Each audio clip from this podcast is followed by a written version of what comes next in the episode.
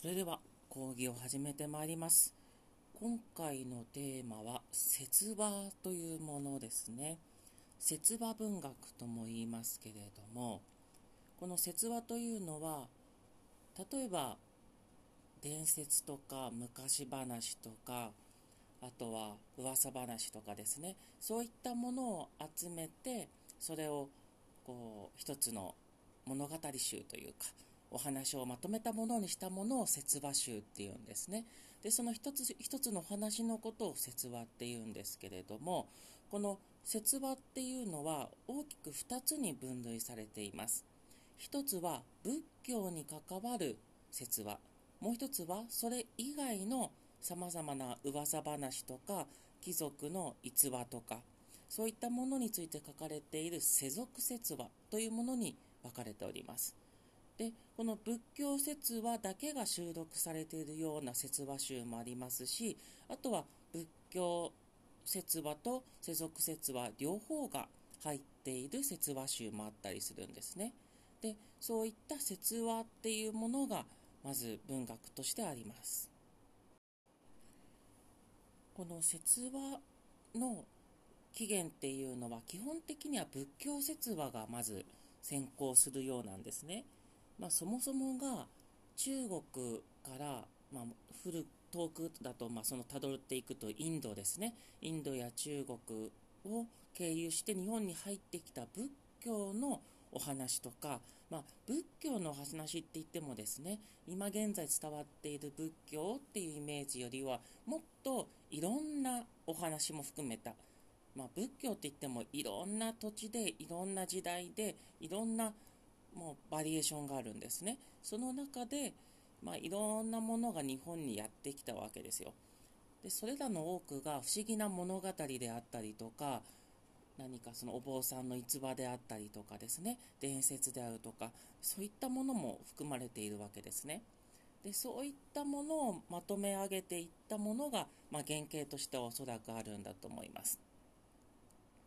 まあ、特に最も古い説話とも言えると思うんですが日本領域っていう説話集がありましてこちらはま仏教説話集ですね。時代的にはま奈良時代くらいの説話が入っているものだということなんですね。でその日本領域から始まってその後にまあいろんな仏教に関するものなんかが出てくるんですが特に有名なものを2つ挙げますと1つは「今昔物語集」というものです。この今昔というのは今昔と書いて今昔と読ませます。今は昔から始まるものなんですね。で、この今昔物語集には仏教説話も世俗説話も入っているんですね。ですから仏教のお話も入っているし、それ以外のお話、不思議な話とか、まあ、いわゆるですね、現代でいう昔話ですね。そういうものに属するようなものもいっぱい入っているんですね。でもう一つは宇治周囲物語です。今昔物語集が大体平安の終わりくらいなんですけれどもこの宇治周囲物語が鎌倉時代くらいにあの作られたというか、まあ、成立したと言われておりますね。でこちらも大体同じようにいろんなお話がいっぱい入ってるんですが仏教説話も世俗説話も入っているということです。で特にこの鎌倉時代に入って中世の時代に入っていくとやっぱり仏教の時代なんですよね。ですからこの仏教に関わるものもいっぱいあるし同時に貴族たちがとか偉い人たちがですね自分たちのことを残したりとか、まあ、あといろんな文化を残そうとしたところもあるので結果的にいろんな世俗説話も生まれていくということで非常に説話というのは平安時代から鎌倉時代にかけてまあ、中古から中世にかけて様々成立していったものだということです。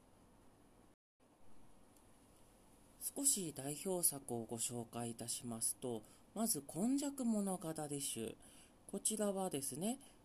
遠くはインドそして中国そして日本のお話がいっぱい入っているんですね、まあ、インドの話についてはいわゆるお釈迦様の伝記というかお釈迦様についてのお話が入っております。で中国の話っていうのもやっぱり中国に仏教がどのように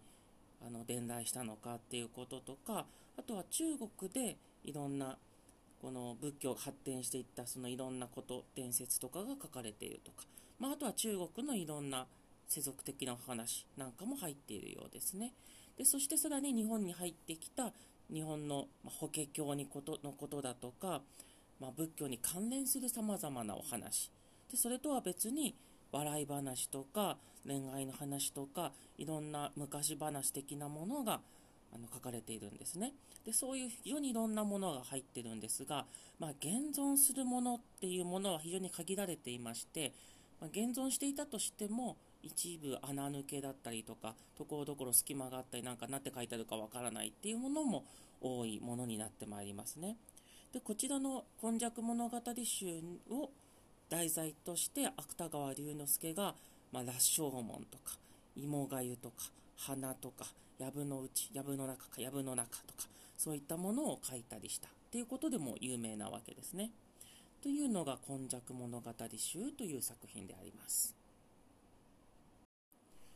さてもう一つ有名なのが「宇治周囲物語」という作品ですね。でこちらもさまざまな仏教説話世俗説話が入っております。で特にですね宇治周物語で有名なのはいわゆる現代では昔話。例えば小太りじいさんとか下切りスズメとかわらしべ長者にあたるようなお話が入っているんですね。ですから現代ではまあ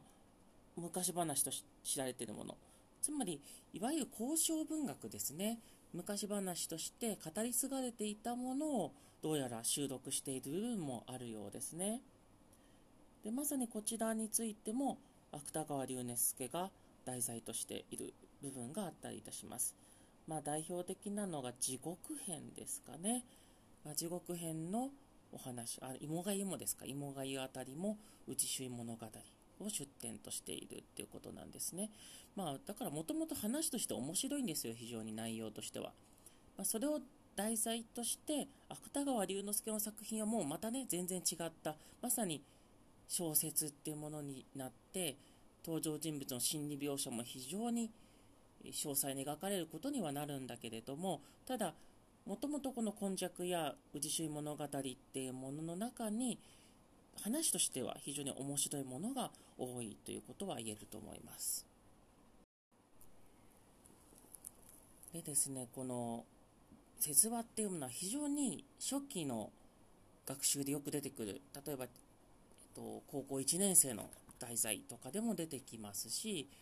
あとは、あの入試のテキスト、まあ、何か古典を勉強したいというテキストの割と最初の方にも出てきたりするんですね。まあ、なぜかっていうと、これは非常に一つ一つのお話が独立していて短いんだけれども分かりやすいっていうこと。あと話し字の筋自体がですね非常に面白いので分かりやすいんですね、まあ、割と他の作品だと他のジャンルになってくると一個一個の話が割とのぺらーってしてたりとか起承転結がなかったり起伏がなかったりするとちょっと読みづらいっていうこともあったりするんですけれどもその点非常にこの話の展開がありますので内容を取りやすいっていうことがありますね。ただですね、それもね、全てはそういうものが選ばれてるだけであって、まあ、作品の大多数、説話の大多数がですね、実は結構難しいものも多かったりはするんですけれどね。なので、結構初学者向けの題材で使われるんだけれども、実際にちゃんと読もうと思うと結構歯応えのある作品が多いのがこの説話という文学であります。